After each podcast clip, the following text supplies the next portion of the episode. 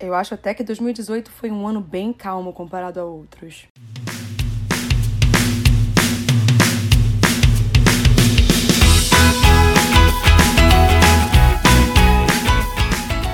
Bem-vindos a mais um episódio do Diário de uma K-Popper aposentada, onde eu, Ren, falo coisas sem sentidos. Apesar do ano ainda não ter terminado, eu achei que 24 de dezembro, véspera de Natal, era uma boa data para fazer uma retrospectiva 2018 e comentar sobre algumas coisinhas que aconteceram durante o ano. Eu vou falar um pouquinho de tudo que eu lembro. Por favor, não me matem se eu esquecer alguma coisa, que essa cabeça voada aqui é de uma K-popper aposentada. Ela acaba esquecendo as coisas.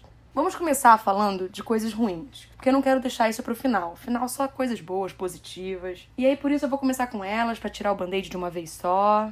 Em 2018, nós fomos surpreendidos com a morte do Mingo, o líder do 100%. Ele foi declarado morto depois de ser encontrado inconsciente em sua casa. A informação oficial foi de que ele teve uma parada cardíaca, mas eu acho importante comentar que existem uns rumores de que ele não morreu de causas naturais e que teria se matado porque tinha um segredo que estava com medo de vazar para a mídia coreana. A gente não sabe o que era e eu, eu fico até triste por causa disso. A pessoa achar que a melhor decisão é tirar a própria vida para evitar algo. Mas é aquilo, a gente não tem como realmente saber, até uma fonte confiável falar, e eu duvido que isso aconteça. E se é boato ou verdade? Novamente, eu não sei dizer. Mas o que mais me assustou foi que a primeira vez que eu li essa informação foi em um site americano que não fala de nada relacionado à Coreia. E eu fiquei com a pulga atrás da orelha. Por isso que eu achei até importante falar. Dia 18 de dezembro completou um ano do falecimento do Jong-hyun, do Shine. Deixou um ótimo legado de músicas e de ideias para fãs e outros ídolos. E é isso de tragédia. Não, não, não, gosto muito de falar de coisas tristes, mas elas acontecem. Mudando de assunto, nós sabemos que chega um momento importante na vida de homens coreanos, sejam eles famosos ou não, que eles precisam se alistar no exército. Gente, sério, não me matem se eu tiver esquecido alguém dessa lista. Eu tentei lembrar, mas é impossível falar certinho todos com essa cabeça aqui. Assim, se alistar no exército não é uma coisa ruim. Só para nós fãs, que acabamos ficando tristinhos porque ficamos sem alguns dos nossos favoritos por quase dois anos. Os nomes deles são o Sung Yu, do Infinite, G-Dragon, Taeyang Daesung, do Big Bang, todos os integrantes do Cine Blue, como eu comentei no episódio Quem é o Cine Blue? O do Jun, do Highlight barra Beast, o Jaehyo, do Block B, o O'Neill, do Shiny, o Eunkwang, do B2B, o Milo, do Romeo, mas eu preciso comentar que ele se alistou para tentar baixar a poeira do escândalo que ele se envolveu quando ele chamou uma fã menor de idade para ir com ele a um hotel. Por favor, não. Agora a lista de atores. O Jang Geun-suk, teve que revelar que era bipolar por causa da escolha do posto que poderiam dar a ele, o Sung Jun e o Do Ji Han. Sobre os escândalos. Nós, fãs de K-pop, já estamos mega acostumados a pelo menos uma vez a cada semana sermos surpreendidos com escândalos de intensidades mé, médias e altas. Honestamente, eu deixo chamar de escândalo quando sai a notícia de ídolos namorando, porque essa é a coisa mais absurda do mundo. Mas estamos falando de K-pop e coisas relacionadas à Coreia, então eu preciso englobar isso. O primeiro tópico se chama Honey Popcorn. Hã? Honey Popcorn é um grupo de K-pop formado por três integrantes japonesas, que já foram ídolos no Japão e elas estrearam com Bibidi Babidi Boo em março desse ano. O escândalo está na parte que todas as integrantes do grupo já tinham sido atrizes pornôs. Aí eu comentei isso com meu namorado e ele me perguntou, e daí? Aí eu falei, e daí que você, ouvinte, entende essa confusão. Afinal, tem palhaçada quando um ídolo ou uma ídolo começa a namorar, acha que vai ser tranquilo aceitar que elas eram atrizes de conteúdo adulto. O segundo assunto, eu tenho certeza que todo mundo aqui acompanhou grudado na tela do computador, do celular, seguiu todos os envolvidos nas redes sociais e fica dando like até hoje para mostrar que é isso aí mesmo, estamos dando apoio. É a famosa Operação Hyuna e Idon. Eu tava rindo no Twitter um belo dia, até que apareceu o famoso supostamente mas sem confirmações na minha timeline. Depois veio a Cube Entertainment falando que não, não tem nada disso, esse papo de namoro é mentira, ela negou tudo. Alguns dias depois, os dois foram lá e confirmaram tudinho. Tamo namorando e é isso. Espero que vocês aceitem e vamos que vamos.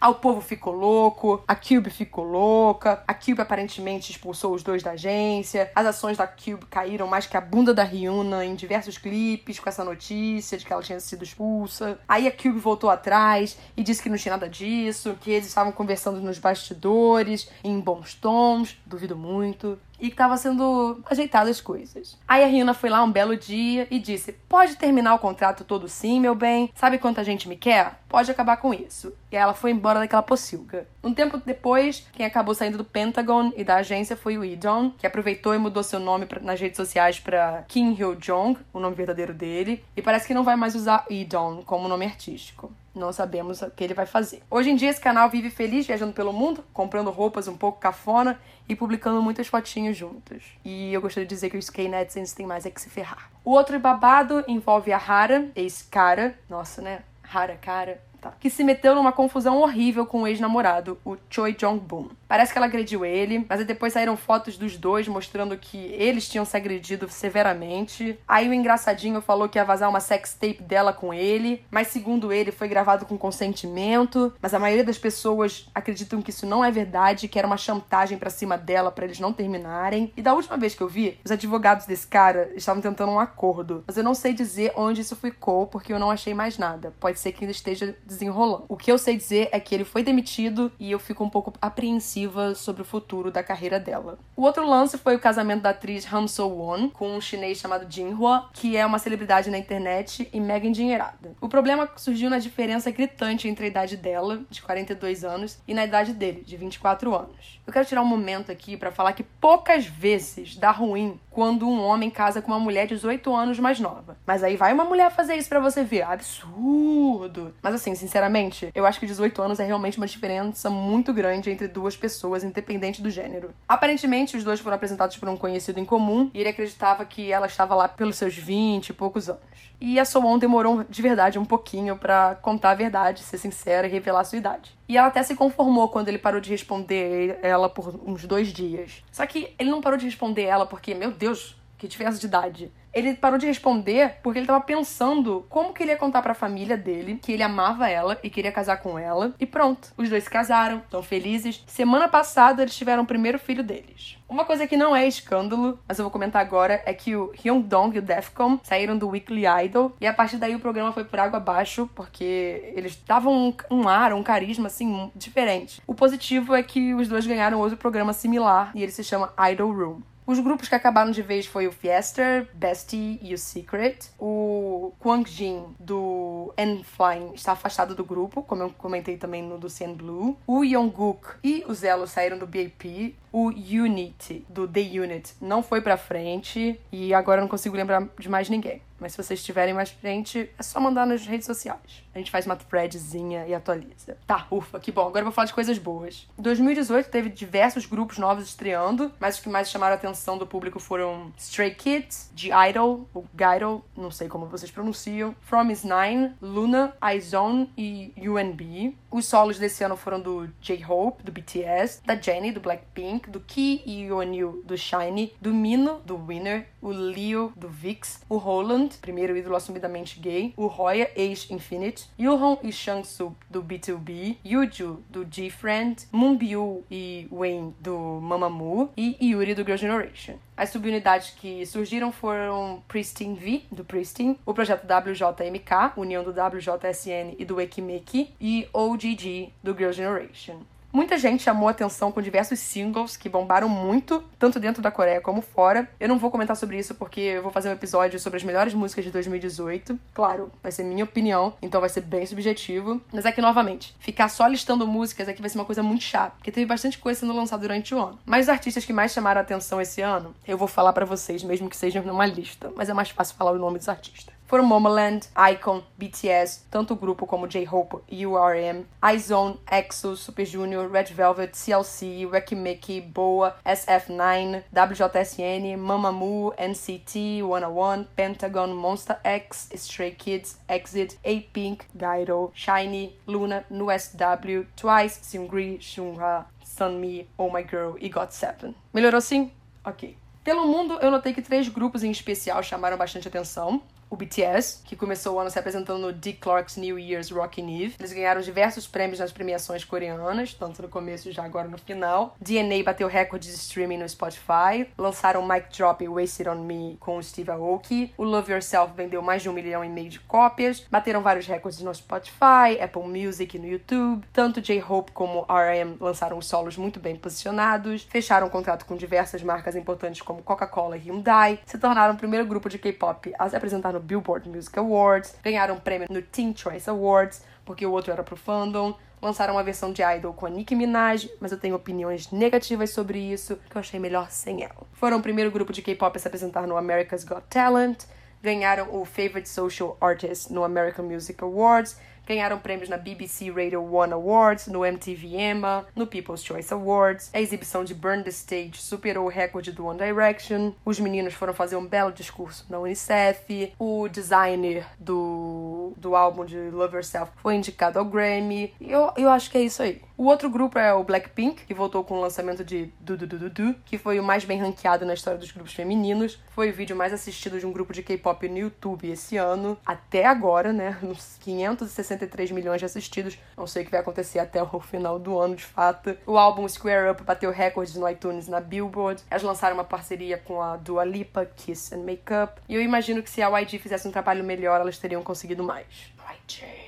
O último é o EXO, que em 2018 se tornou o primeiro grupo de K-pop a ter uma música sendo apresentada na fonte de Dubai. Se apresentou no encerramento das Olimpíadas de Inverno de Pyeongchang. Receberam medalhas do governo coreano. Alguns integrantes viraram embaixadores da segurança de Seul. O grupo foi eleito embaixadores honorários do turismo na Coreia. E ganharam um vídeo que me faz rir muito, porque dublaram eles falando em inglês. A subunidade CBX se tornou a subunidade que mais vendeu álbuns na história. O X bateu recorde ao vender mais de 10 milhões de álbuns nesse milênio, se tornando o primeiro grupo a fazer tal coisa. Além disso, eles viraram quintuple million sellers, já que todos os seus álbuns de estúdio venderam mais de um milhão de cópias consecutivamente. E acho que tem mais coisa, mas já disse que a memória é ruim. Não me odeiem por esquecer isso. Agora eu vou falar um pouco sobre o que aconteceu no Instagram e no YouTube, porque o do Twitter foi um pouco complicado para mim. O Instagram divulgou alguns seus dados envolvendo a Coreia, e o G-Dragon continua sendo o ídolo coreano com mais seguidores, seguido pelo Yeol, Seun, Lee Jong-suk e Baekhyun. A conta mais amada foi a da Jennie, a conta que mais cresceu em número de seguidores foi a da atriz Kim So-yoon. O grupo masculino mais seguido é o BTS, e o grupo feminino mais seguido é o Blackpink. O BTS também tem a foto com mais likes e a hashtag BTSArmy é a que mais cresceu. O YouTube divulgou o Top 10 Rising Stars, que analisa os canais que mais ganharam inscritos de novembro de 2017 até novembro de 2018. E são eles: What's Up Man, criado pelo Jun Park do God, o Roland, primeiro ídolo assumidamente gay da Coreia, que comentei lá em cima, o G-Idol, A Day Before Us, que é uma websérie animada, o iZone, Boom Boom Boom, que é um canal da Boom e do A-Pink, Samba Hong, feito pela cantora Hong Jin-young, Mommy Son, um rapper que canta de capuz rosa, Yonggi Kim, que é um menino coreano que acredito que ele mora na Rússia porque ele fala em russo, e SJKUKSEE, que é um canal feito pela atriz Shin Se-kyun. E agora eu vou falar sobre coisas que aconteceram na Coreia no geral, só porque é sempre bom a gente estar ciente das coisas. As leis para se alistar no exército coreano mudaram no meio do ano, criou-se um pequeno caos entre os fãs do K-pop. Eu imagino que nas próprias agências. E eu imagino que outras pessoas também que não são famosas. Agora, os homens não podem mais adiar o alistamento até a idade limite de 30 anos, porque isso mudou e passou para 28 anos. Ou seja, ídolos que atualmente tenham mais de 30 anos ou com 28 não podem mais adiar a sua entrada no exército por inúmeros motivos. Por isso que o começo do ano vai ter um monte de gente se alistando. Outro lance é que criou-se um limite de viagens internacionais feitas por homens entre 25 e 27 anos. No momento, só são permitidas 5 viagens internacionais e cada uma só pode ter no máximo 6 meses de duração. Preocupa um pouco se tiver um grupo fazendo uma tour muito grande. Segundo item é sobre maconha. A gente vai ter um episódio específico para falar sobre isso, mas eu acho que é importante importante comentar que a Coreia do Sul se tornou o primeiro país asiático a legalizar a maconha para usos medicinais. Caso vocês não saibam, a maconha na Coreia é ilegal e se coreanos fumarem maconha até em outros países e o governo acabar sabendo, eles vão presos também. Mas achei esse passo importante para que a planta seja usada para ajudar pessoas em tratamentos de saúde. A Coreia aprovou uma lei para que até 2027 não existam mais canudos e copos plásticos no país, e eu acho que é um espaço de tempo muito grande mas ok, eles não vão mudar essa lei por causa de mim. E agora eles estão testando uns canudos biodegradáveis feitos de arroz para servir nos estabelecimentos. Eu acho isso melhor do que os de papel. Além disso, o país está em uma luta contra spy cams, ou seja, câmeras espiões, que homens mal intencionados estão colocando em cômodos para filmar as mulheres com quem têm relações sexuais e depois usar isso como uma forma de chantagem. Por causa desse último item, lembrei que o movimento feminista está cada vez mais forte na Coreia, ele está crescendo bem rápido. E, bem, como uma sociedade predominantemente machista, o que vocês acham que está acontecendo? Absurdos sem fim. Tipo, mulheres apanhando porque estão sem maquiagem na rua. Eu, eu não consigo nem reagir a isso. Ídolos sofrendo insultos por lerem livros de autoras feministas e muito mais é, é bem complicado. Eu, infelizmente, acho que a Coreia pode estar arrumando para um ponto muito parecido com o do Japão, que é uma sociedade infantilizada, com medo de conversar com mulheres reais. Basicamente é isso. Bem, eu espero ter feito uma boa retrospectiva de 2018 e ter abordado um pouco de todos os assuntos. Desculpa se eu esqueci alguma coisa. Podem sempre brigar comigo, não tem problema, não vou ficar chateada. Feliz Natal para vocês, porque amanhã é Natal. E até sexta-feira com mais um episódio de Charás. A gente se vê lá.